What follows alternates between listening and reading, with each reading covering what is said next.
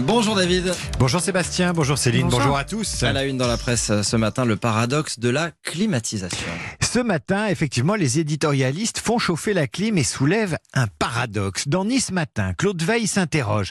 Le paradoxe de la clim résume parfaitement le dilemme qui se pose à notre civilisation.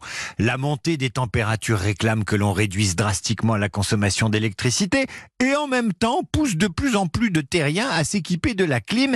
Il y a plus d'un milliard et demi de climatiseurs dans le monde. Il y en aura le double dans dix ans. Et dans l'Est républicain, Philippe Marcassi poursuit le raisonnement le pic de consommation de cette électricité qu'on nous demande de réduire au nom du réchauffement climatique aura lieu demain, jour de chaleur record. La faute à la climatisation. Paradoxalement, encore un paradoxe, le développement de l'air conditionné ne fait qu'accentuer la menace qui pèse sur la planète.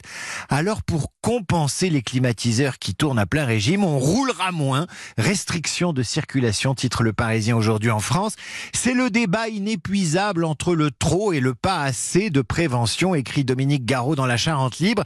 Se profile un désarroi commun devant l'inconnu climatique, ces dérèglements et l'incapacité de nos sociétés industrialisées à les maîtriser.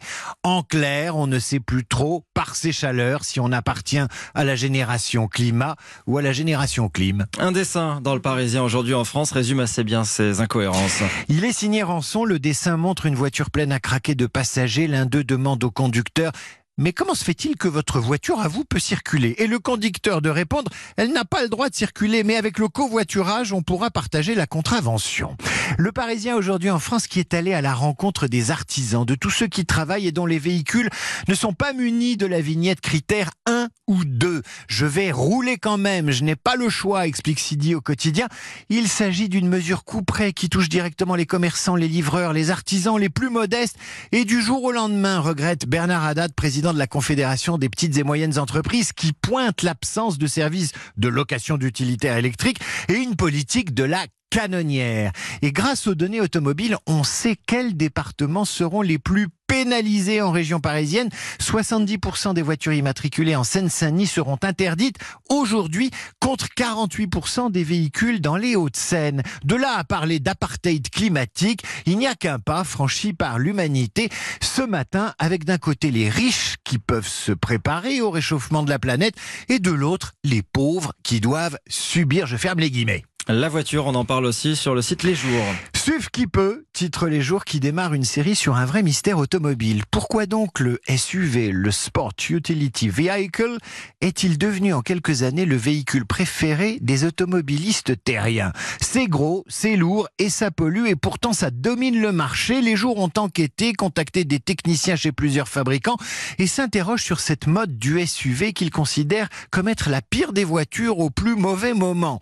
Premier épisode intitulé le SUV, le gros du pavé, à lire sur le site Les Jours. Autre véhicule mis en question par les amis de l'environnement, ceux qui permettent d'aller vers Mars et de partir à la conquête de l'espace. Dans une tribune publiée aujourd'hui dans Libération, des membres de l'atelier d'écologie politique de Toulouse, Toulouse, capitale de l'aérospatial français, eh bien, ces scientifiques demandent à Thomas Pesquet de se prononcer contre l'exploration spatiale, estimant qu'il y a mieux à faire en ce moment sur la planète que de mobiliser des moyens pour envoyer des touristes dans l'espace.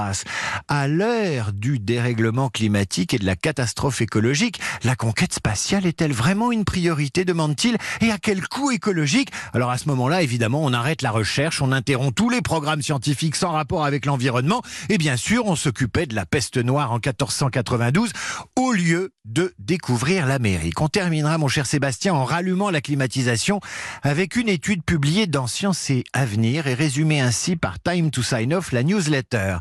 La climatisation conçue à partir de modèles scientifiques développés dans les années 60 est accrochez-vous, sexiste. Oui, la clim est sexiste car ces modèles ont été conçu à l'origine en se basant sur les besoins d'un homme de 40 ans pesant environ 70 kilos.